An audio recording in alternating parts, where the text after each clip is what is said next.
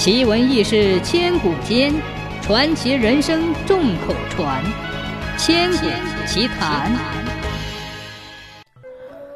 从前，在西湖断桥边有一间孤零零的茅屋，男主人宋五哥早已去世，只留下他的妻子宋五嫂和一个十二三岁的弟弟。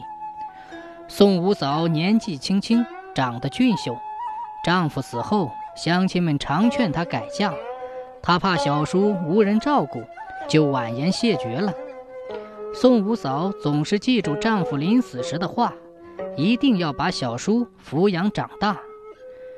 平时她待小叔像亲弟弟一样，有好吃的总让小叔先吃，做不起新衣便把丈夫留下的旧衣裳缝缝补补，让小叔穿得暖暖和和的。小叔对嫂嫂也很好。处处都搭上一把手。宋五嫂十分勤快，每天天不亮便带着小叔划着旧渔船到西湖上捕鱼，捕来的鱼换米换盐，过着苦日子。有一次，小叔因为年纪小，经不起湖上的风吹雨打，忽然病倒了，而且病得很厉害，这可把宋五嫂急坏了。里外只有她一个人。又要捕鱼，又要请医，又要煎药，真的忙不过来。多亏宋五嫂精心护理，小叔的病终于慢慢好起来。但小叔病后身体很弱，胃口一点不开。有一天，宋五嫂打来一网好鱼，她将一条鲜龙活跳的草鱼养在水缸里，把剩下的鱼拿到菜市上去卖。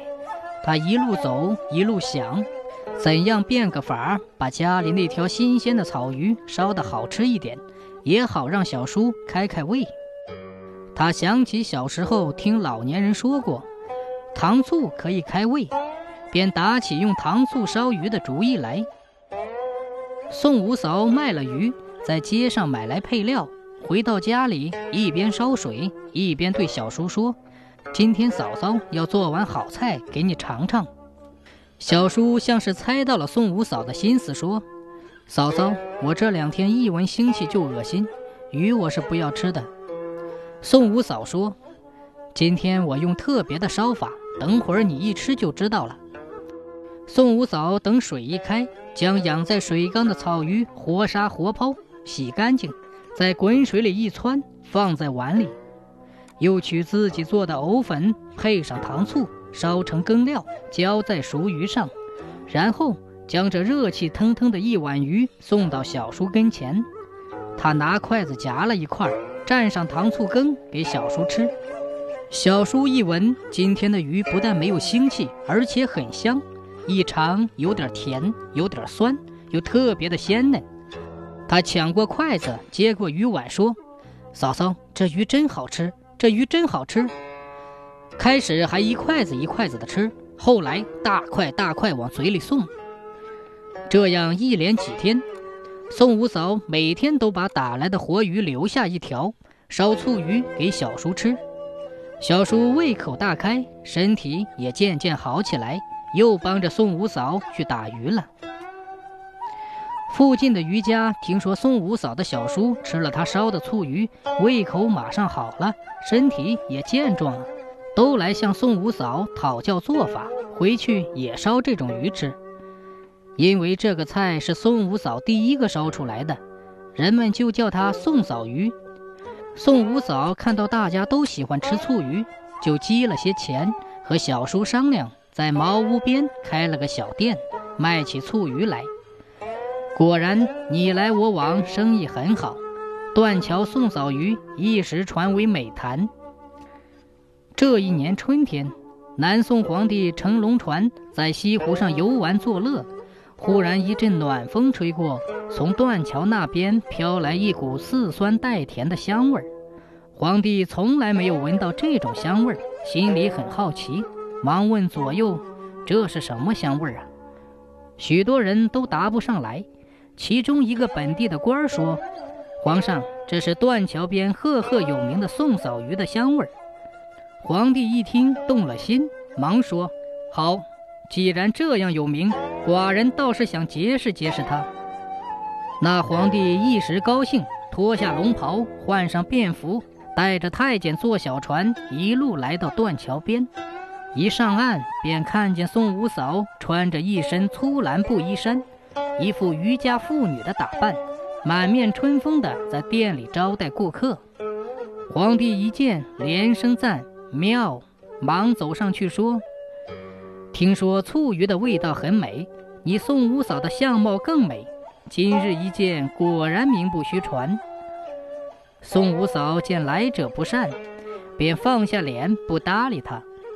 那皇帝本来不想露出身份，现在见宋五嫂这样，心里更急了，便颠三倒四地说：“美人啊，这又何必？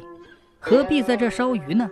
不配，不配，还是跟寡人进宫去才配呀！”“寡人”两字一脱口，宋五嫂便知道站在面前的便是那个昏君了，心里更加生气，但又不好得罪他。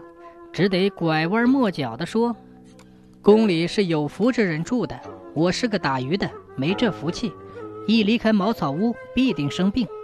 我老早就打定主意要在这住一世了。”皇帝见宋五嫂口齿伶俐，确实也不大好对付，便笑着改口说：“啊，也罢，现在就带你上龙船去烧碗醋鱼，让寡人尝尝鲜吧。”今后你的美名恐怕连断桥都要压断了。